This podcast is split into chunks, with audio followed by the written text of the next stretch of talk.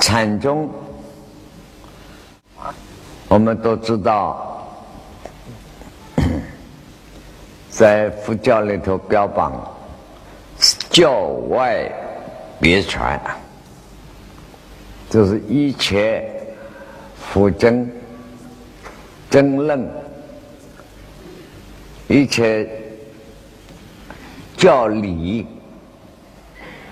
佛教的经典的道理以外，教外别传，特别的传承。这个特别的传承呢，也可以说是很秘密的，也可以说是很明白的，不用一切宗教特别的传承。到中国来的演变，是从佛法变成中国文化的一个大重症之后，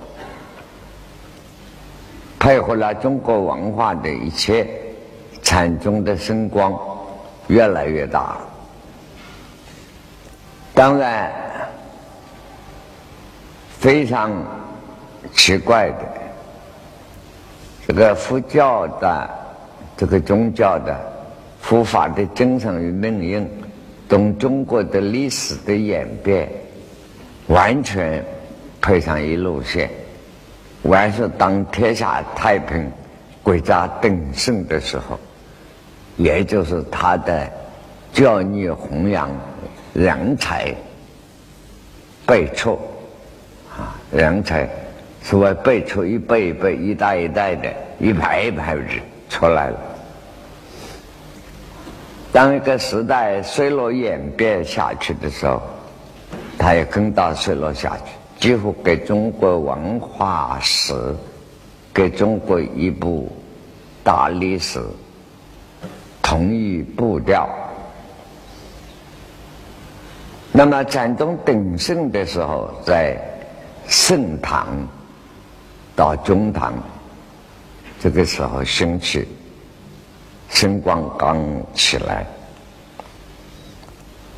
所谓六祖啊，五祖六祖，这个阶段都是初唐，有唐高宗、武则天啊，这个阶段，这个时候禅宗。当一个秘密的、真正的密宗的密宗在传承，大家都很敬佩，很难找到。慢慢到了六祖以后，当然他有在广东啊少关这个弘法，那么。像六祖的肉身都在这些故事，你们大概现在交通方面都去看过，不多讲了。那么这个时候有两位关于禅宗历史、中国文化历史有很大关系的两位六祖弟子，一个是南岳，就是在湖南怀藏禅师啊。一个是清月江西省师禅师，嗯，南有怀上清月省师啊，这都是六祖当时的的禅宗生法的弟子，出家出家人。这个时候，禅宗在中国在南方在盛行，北方啊。过黄河盖县很少数，北方这个时候还是讲教理、学术佛教的学术思想比较盛行。这个禅宗呢，并不是说不注重学术思想，是注重啊，啊。智慧的成就，教外别传啊！这个这个时候有一个青年的和尚，就是我们提到的马祖，他在家属马，四川成都人。嗯，他的出家的法名呢叫道义禅师，不过后世讲禅宗啊，不大管他这个法名，反正和尚随便取个名嘛，他也不想名。反是啊，大家喜欢呢，追根追到底啊，喜欢叫他在家的，他在家生马，马祖是这样来。我们前天讲过，这个不是美洲的那位马祖。美洲的妈祖姓林，是女的，叫林媚娘。美洲的妈祖是另外一件事。妈祖庙在全国都有，到了全国其他的地方不叫妈祖庙，叫天后宫，哎，就是妈祖庙啊，很多的。这是另一件事。哦，这个。马祖道一禅师啊，四川人，他在衡山南岳衡山湖南，一个人在山上非常用功。等于现在我听说，你们同学里头有几位青年啊，出家的都非常用功，单独在一个地方，一天到晚打坐。啊，用功的不了，天天打坐。这个一天好像是做个七八次、八九次，或者常坐在那里。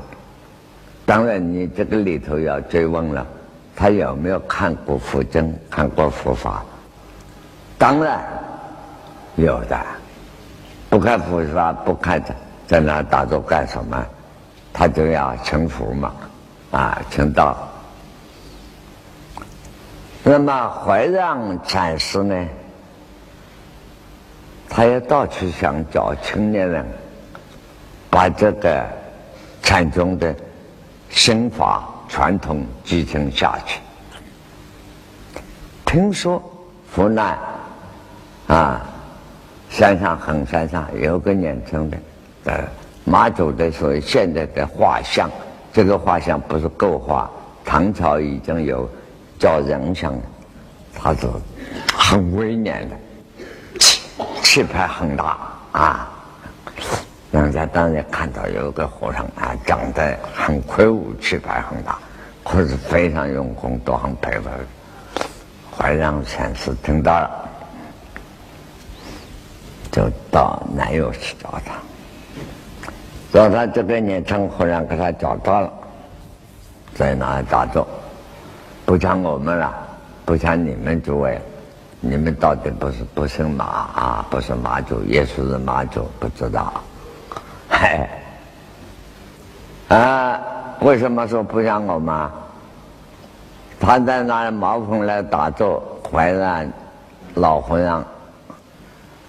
在他前面转来转去看他，他眼睛都不会张开，都看你，他就不管了。不像我们是什么意思啊？你们听到一点感动，我我过头来看看了，有个人来，我正在打坐，我有个老和尚讲话很好啊，啊，特别好，端一下肩膀给他看看，你看我做的多了不起啊！啊，他没有，他不管。这个怀让禅师啊。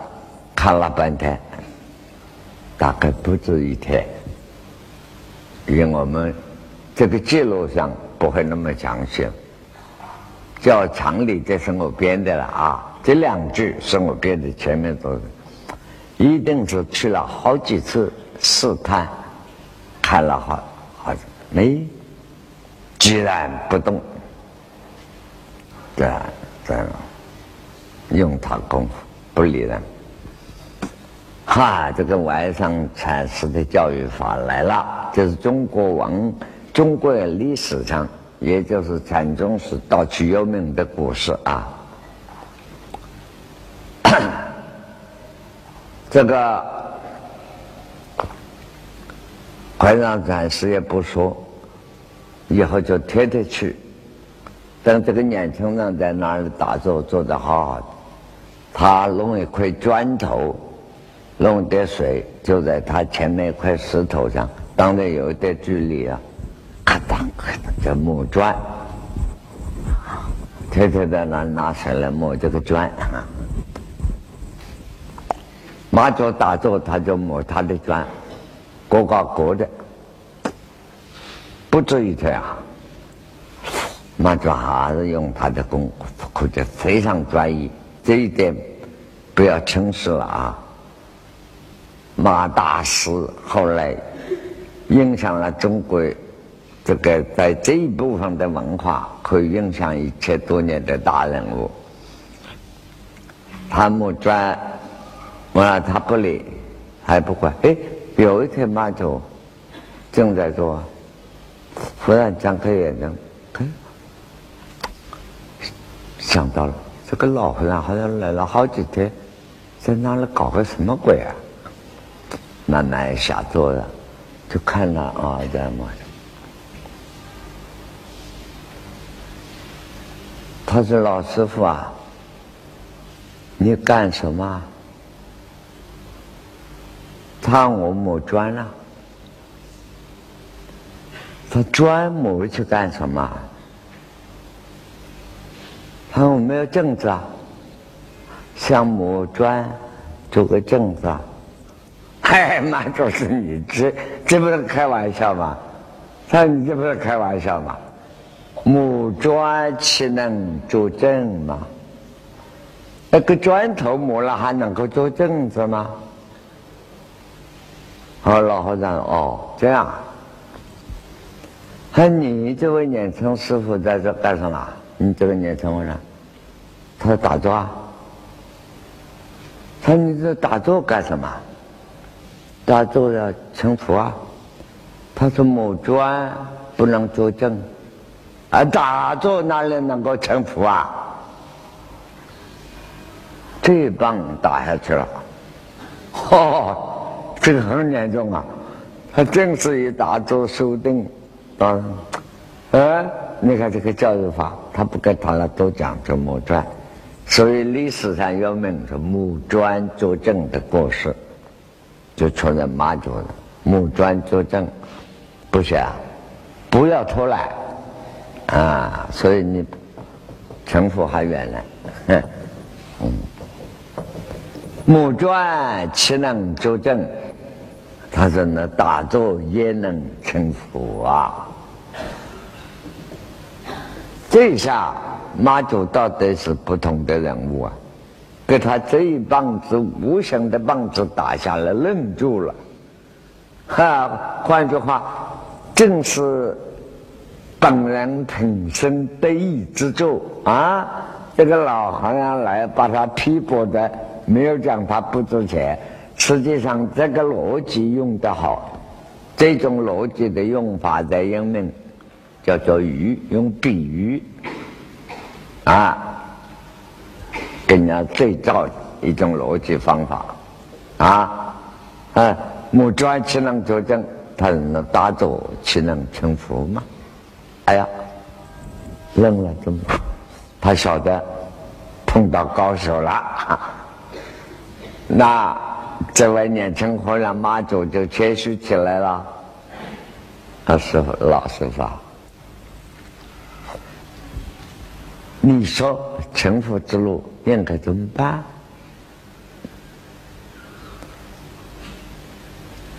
怀让禅师告诉他：“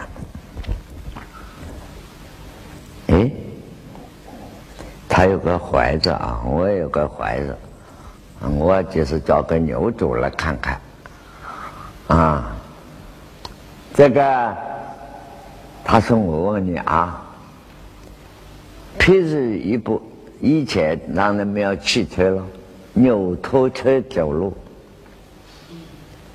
那个车子就不动了，打牛好啊，打车子呢，赶车呀，应该赶牛呢，这个牛车。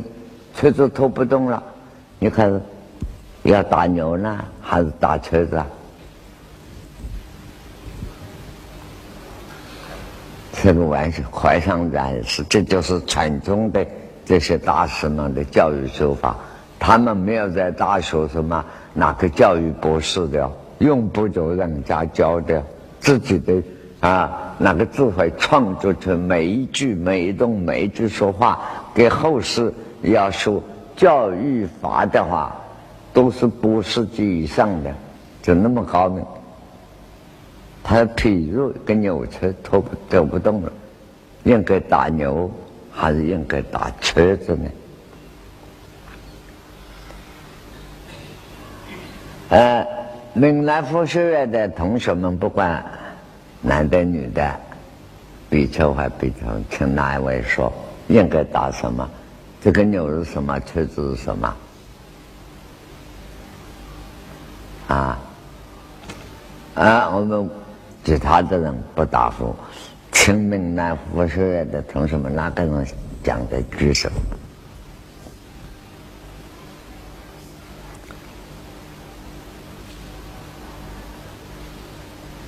好，过去了，我们不谈了啊。这个，现在我们来分析啊。现在不是你打话了，我们乱扯了。我们这个身体呀，是个车子，工具哦。不过呢，一个男的，一个女的，叫做我们的妈妈，我们的爸爸。两个人合作了一个机器，就是我们的身体。我们身体活到这一部车子，总算从两老那里寄来，用几十年也好，一百年也好，到底是个工具，使我们这个生命肉体的机器扭车，这个车子能够拖得动的。以前不是汽油，不是机器驾驶，牛拖了。这个牛，就是我们心精神。你说车子拖不动，打牛好啊，打车子好。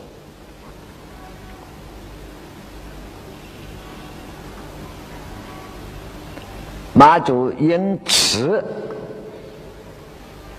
一点就透，就服了怀让禅师。就在他那里得到，从此以后，马祖的名声名气是非常大。可是他没有过了，没有过黄河一带弘法，他一生。所以从马祖手下，他教育出来，他后来的教育法是更特别的很多。从他手下，所谓在。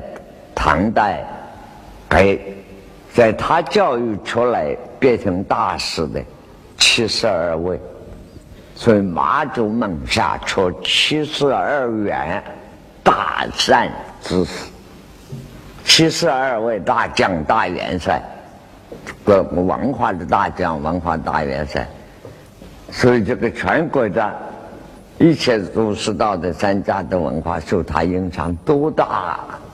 他的手下七七十二员大善知识，我们提到有山禅师，也就是他的弟子之一啊，啊，多了不起！可是妈祖啊，声光那么大，四川人，四川人啊，成成都人一听到。嚯，江南有一位大师啊，道义禅师，道望之高，高的不得了。想办法请他回四川来，到成都来。大哥妈祖也想回去看看，这个。他到了成都啊，多少人出来迎接他？一接一看，谁啊？他的这个现在成都还有没有不知道？我们在成都的这几位老朋友说，北门有个簸箕街，卖簸箕的，是啊。一看了，大家说的，哎呦，我还以为什么了不起的大事，马伯基的儿子嘛，人就是这样。回到家家妈，他的父母啊，那做老公的那个竹子啊，变成簸箕，啊，他马伯基的儿子家世不够高明，哈，不够血海，哈，对不对？味道就两样，马祖笑了。最后马祖讲两句话：修道不还乡，还乡道不香啊！啊，当然不一定了啊！你们年轻人就是讲他的故事：修道不还乡，还乡道不香啊。这是当然，除非你做了统治天下的帝王，人家怕你那个权威动不动宰了你，啊，事实如此。说到不还乡，这个我们查过来，拿破仑也讲过的，这是拿破仑话啊，有人随便引用用出来，一辈子。在他的太太跟他的陈武兵这个老兵跟他的这两个人前面，永远他不是英雄，啊，是这个道理。越清正了，嗯，当年看你长大的，又是家乡的老头子们，嘿嘿，这位大师哎呀，当时小孩子，嗯，我知道的哈，我还拉过他耳朵呢，算不能这样讲，啊，你大师呢？等于朱元璋当了皇帝，朱元璋当，所以人家都是朱元璋杀人很多，他也很有感情的，所以朱元璋当了皇帝，当时有位一起的年轻的小兄弟在落难，在农村苦的时候，叫田心，这个人也像了不起的英雄。朱元璋当了皇帝时候，下命令全国找铁心不出来，武功很高，啊，铁心很了不起。后来朱元璋已经当了皇帝啊，非常怀念他，一路找三遍。后来有人地方上报告，有个地方上来，地方出了火灾。老虎虎灾，老虎啊！结果有一个人，一个人打死了好几头老虎，为地方除害。朱元璋一接到报告，没有第二人，一定是田心，叫自己的秘书啊，秘书长，皇帝前面这个时候，他书读的不太好，不过很用功，他也会了。啊，当和尚出生，和尚去化缘，碰到大灾荒，化缘化不到，讨饭也讨不来，憋到没有办法，就起逆当了皇帝。当了皇帝以后，有一天在宫廷里头，给他的老婆马皇后，历史上第一个，可以说第一二个贤后。在老婆的大腿上一拍，嘿，看我们俩当年为了没有饭吃出来乱干，谁知道今天我当了皇帝，你做了皇后啊？他在家里这样玩玩，这个夫妇之间平常的话，他讲了一拍太太的大腿，皇后大腿，就出去了。旁边两个太监，这个马皇后在了解朱元璋，问两个太太：“你刚才都看到听到了？等一下皇上回来，你就杀你的头了。你赶快两个，一个给我装哑巴，一个给我装聋子啊！千万了，皇上，什么都没有听见，更不要说拍我的腿啊，讲这些话不能挨。等一下，周院长出去讲，哎，不对，失了皇帝的威严，赶快回来！就看中中两个太监问他：“你两个，我刚才讲什么的？”一个装哑巴，这个马皇后讲话了：“哎呀！”皇上，不要多心了，一个聋子，一个哑的。嗯，那好，出去了，不然他就杀了他。说马皇后一辈子啊真是了不起，好多的好事。所以马皇后死了以后，朱元璋一辈子没有再讨第二个太，呃，没有立第二个皇后，妃子有了。但是这个正位始终虚悬，他怀念他泛滥的夫妻那么好。又据马皇后死的时候，朱元璋伤心极了。这个泛滥创业的夫妻同时起了革命的啊。啊，没有饭吃，太太偷了饼给他吃，偷饼偷出来，在家里放在怀里，把一只奶奶太烫了，烫坏了，啊，这样的这个感情的恩情，所以他难过极了。不过朱元璋到底内行，这个和尚，他非要慈坛禅师来聚合不可。啊，这个宋香要这位大和尚，朱元璋统治西藏，你看本事，所以我说，哎，那个内行就是那西藏派兵什么搞的，那太麻烦了，花样多得很。他在明朝几百年，要朱元璋去派两个中国大师和尚一到西藏，哎，宗教、外交、宗教、政治啊。太太平平的，这那个和尚当时哎，吃檀禅师，浙江台州人啊，温州改北很有名，是问好。他马皇后死了，后来吃檀禅师，他就派他到西藏、蒙古这一带，不是什么官呢，就是给一个封号就进去了。一个西藏，一个蒙古，一一个和尚一手就安抚下来，就平了。这就是大政治家。你以为他那个和尚出身？因为他内行佛法，他懂。所以马皇后死了，啊，又空当出殡的那一天，当然许多叫天文官看这个日子看好的要出殡，下大雨啊。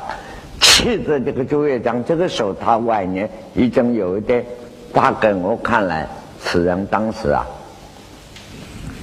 肝上有癌症，还在脑子有什么东西，没有注意事，也不去给他看一下。你们统中的啊，朱元璋，哎，脑子，所以脾气特别大，乱杀人，一杀人，马皇后一讲啊，他有时候就不杀了。马皇后死了，后来死的人更多，你看傻的。当然，他有点心理变态。为什么变态？所有当领袖的人都有心理变态。我告诉你们，念着历史的注意。当领袖的人，一个什么心理变态呢？非常自卑感的傲慢。天下人骄傲的人一定很自卑的，没有自卑感的人绝不骄傲。哎，有什么了不起？自卑感的人，呃，你看我，你不要看我不起，心里想给老子不得了，这头这么一翘，没有怎么办？给他翘个什么头啊？累死了，管他呢！你看到我起，也吃两万半；看我不起，也吃两万半，管你干什么屁事啊！只有自卑感的朱元璋，虽然当了皇帝，因为如此艰难困苦的求生，生怕这些下面人看他不起，自卑感一来，就是变态生理的精神病，注意是对不对？你们老祖宗了啊，啊，当然你是看脑科不看生理科的，生理科就是变态生理，结果要赶快快马从中，刺探人士来就上，结果刺探人士时间又拼命赶，从浙江赶到南京啊。他的手都在南京啊，那个时候有没有飞机？改了，他已经气得不得了了，又要杀人了。这些办丧事大臣，这个治丧委员会要要拆了，大家吓得发抖啊啊！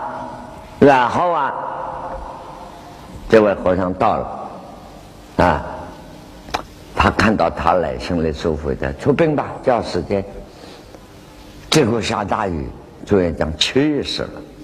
哎，老和尚一到，这个和尚也不是跟他来年纪差不多了。观摩一句说接着了，这个词在哪？下雨天流泪，都是浙江人的浙江口音的诗。那雷鸣打雷呀，雷鸣地发哀呀。西方朱拿子，他带领一大批和尚来，同送马如来。哎呀，诸位他非常高兴啊！马皇后信佛的，啊，西方朱拿子同送，我们这些所有的和尚来送上，同送马如来，啊。拿子拿子不是这个拿衣服旁边的，你这样把他这个和尚拿进去了不得了，哼，同送马如来。你看看你们走将来念成多大和尚大师，这个是不是不能够预先做好的？是禅宗的机锋灵机就出来了，啊，朱元璋这一下好了。现在我们到讲回来了，所以讲到刚才还是讲马祖呢，说到不还乡，还乡道不乡。不要说马祖是个和尚，朱元璋如此。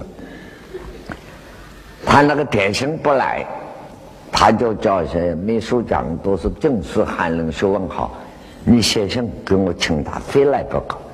大家把皇代表皇帝写信。拿了稿子给他看，那文章当然很美啊，写当啊，嗨呀，他说是不行不行不行。我那个兄弟啊，铁心啊，看了你们的文章才更不来了。我来自己来。他那封信白花生，我现在完全记不得，好像有资料写给铁心。啊，哎，那么有什么事？啊，好，他写的铁生像中间的白花文是吧？他元璋是元璋，老郭啊，铁老郭啊，朱元璋还是朱元璋，皇帝是皇帝。你来嘛是看我的朱元璋，不是看大明朝的皇帝。有种的，过将来。给老子有种的，你就来，哎，就行，太好了，这就是真的心真感人。那老子两个好朋友啊，皇帝是皇帝嘛，朱元璋朱元璋，现在朱元璋要你来啊，不是皇帝要你来，你是来看朱元璋，不是看皇帝啊。你有种的过将来，哎，铁生就来了，还这封信他来了，啊。来了，给他盘圆好走，不就关走了。咱们这个人溺案了，后来历史上也说被他杀了，不过呢查不到证据。反正天生不做他的官，天生要么自己当皇帝，啊，现在天下一定是属于你姓朱的，我不干，就是这样。朋友还是好朋友。朱元璋也很念咒啊，他倒霉的时候啊，在乡村来种田了。他做皇帝，除了田生以外，也想那些种田的乡下人啊啊，当年在一起的请进来到皇宫，也请了好多好几个来，结果都给他杀了。为什么杀？这些乡巴佬种田的一个斗大的字还认不得一个的啊！皇帝请来做朋友，在皇宫里又穿得好，也吃得好啊！在这个这个这个天安门人民大会堂玩得很舒服。然后有空呢，给这些部长大臣来讲说：“哦，他皇帝你不知道哦，皇帝当年给老子我还打他屁股一拳，呃，就把他腰都打断了。他叫哎呦啊！”这个慢慢话就传到他的。你好好在那儿玩吃啊，啊，那很舒服。你讲他当年又给你拳头打到屁股踢下去了，什么啊，滚倒了，那毫无道理。跟老子都关的宰呀！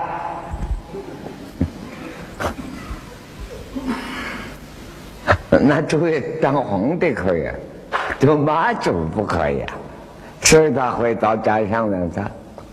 这个马宝吉的儿子，所以他不来。相传，另外一代人相传了，他回到成都，只利益了一个人，立什么人？他的嫂嫂。他的嫂嫂倒非常顺。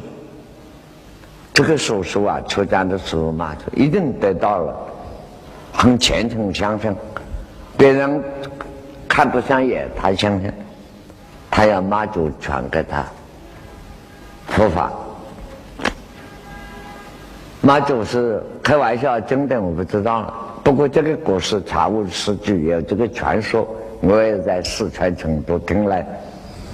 他告诉小小，你要修福，想得到成佛很容易，你弄个鸡蛋挂在墙头，每一天早上晚上在鸡蛋听。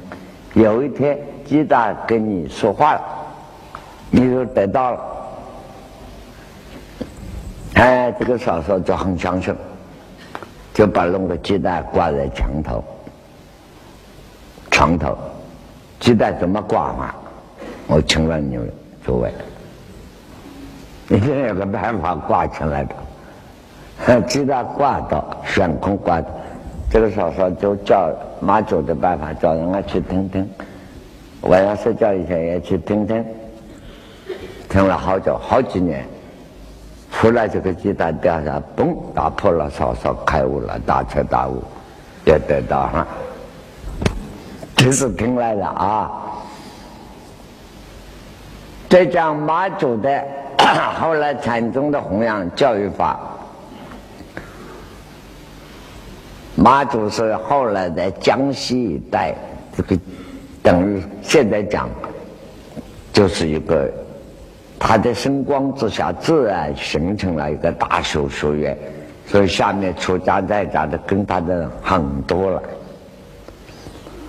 他的这得一弟子也有好几七十多位，最重要的一个是白丈禅师，是妈祖白丈，白丈啊。这个是道号，是白丈山那个山名，山很高。念成的时候，像你们这样念成的，跟到师傅啊、妈祖啊，就四在，所谓四在啊，就招呼师傅随时在旁边。这个四在你们都知道。这个在师傅旁边好几年，两三年做事在，很勤劳，也勤恳学法。有一天晚上晚别了，傍晚啊，妈祖啊出来散步，像我们呀精神啊形象的一个人师傅出门。出山门外散散步，是在年轻的白丈跟在旁边。江西一带野鸭子很多，水鸭子啊，江西、湖北这一带都很多的野鸭子，又是江西很多的野鸭子，我们那也有。晚边到一阵野鸭子飞起来，就飞过。他正在走，白丈呢正跟在旁边，看到很好的风筝，这个画面，一阵野鸭子飞过来，马祖就看到，就问。哪里去了？他飞走了。他是回转来，就把鼻子扭。哎呦，他一叫哎呦，蹬下去了。妈祖说：“你怎么不说飞走了呢？”这个教育法，野鸭子哪里去了？什么地方去了？啊，他飞走了，飞过去也，飞走了，飞过去了。所以他扭他鼻子，等他叫阿佑的时候，他说：“你怎么不说，不说飞过去了呢？”这是什么意思啊？啊，这个叫参话头。那么禅宗后是这样的方法，叫参公案，把古人怎么开悟的这个故事，这个历史的真实的故事，再来参一下。参公案后世就比较少了，禅堂里，所以清末以后的禅堂只晓得插一个死的话头念佛日随了，参公案就比较很少很少，啊，那么过去呢，啊，明明朝之间呢参公案比较多，清朝以后是插死话头了，这个就是公案，大家怎么开悟。然后鼻子扭痛了，他就说：“你怎么再不说飞过去了呢？”班长不答话了。马祖还在门口看风筝啊，好，做什么好没有记载了。白丈子立刻跑回房间，在他的疗房里就痛哭起来，哭了。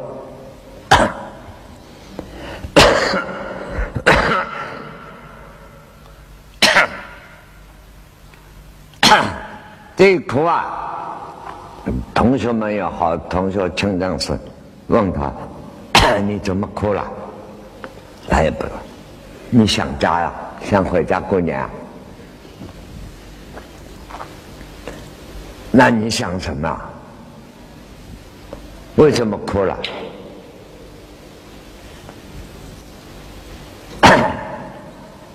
他说。我的鼻子给师傅扭痛了，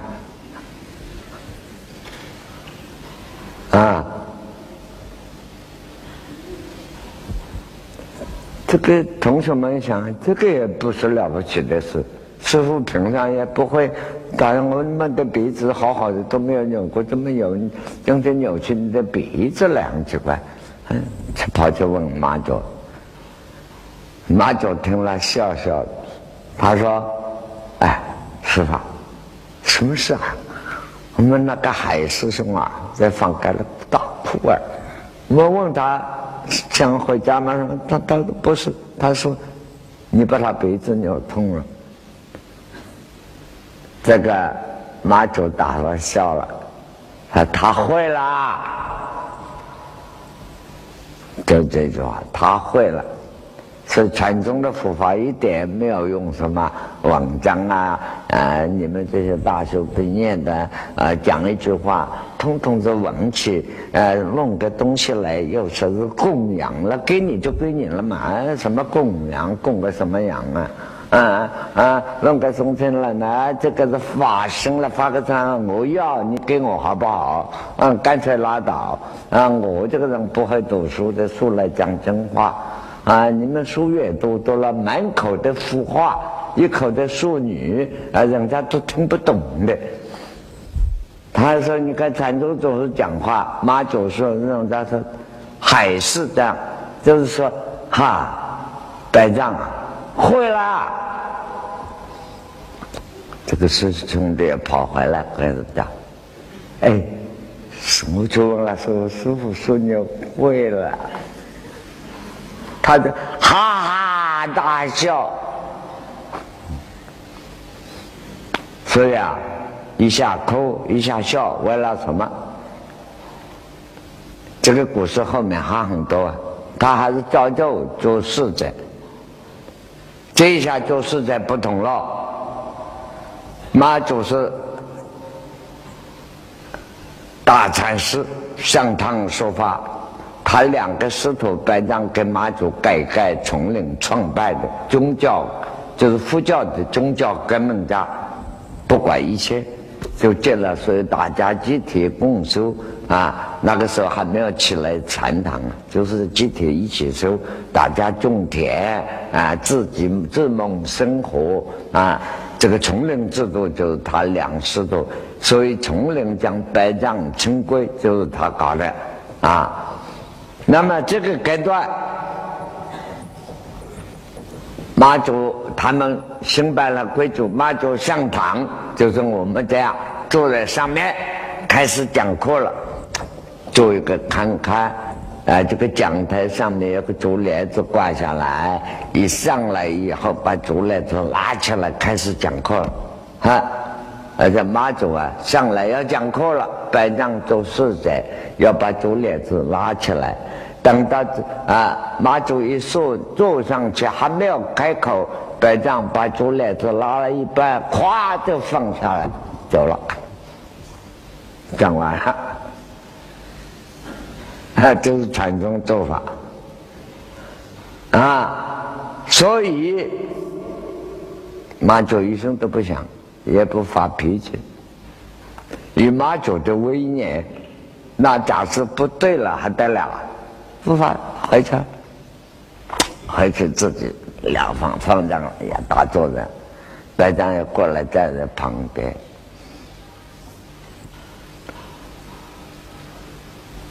他说：“刚才我还没有说法呢，你为什么把帘子放下？”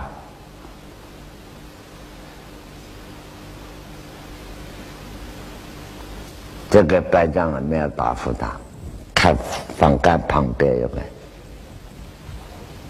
过去人用的呀，清洁剂、清洁器叫浮尘啊，用动物的尾巴。做起来就是现在打干净的，啊，鸡毛打走了。那个时候不用鸡毛，啊，用马尾啊，用这个班长就看看那个东西，啊，马祖就把这东西拿来放手。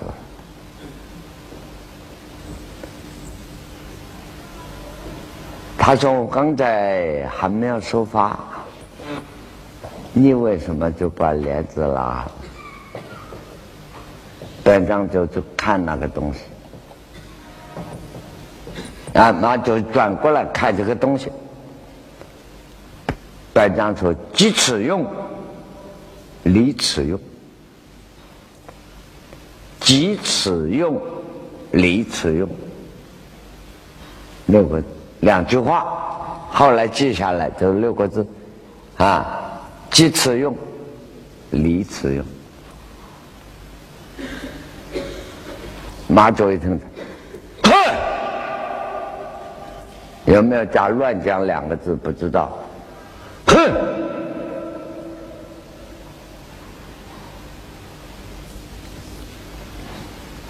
啊，他就赶紧把那个放回去。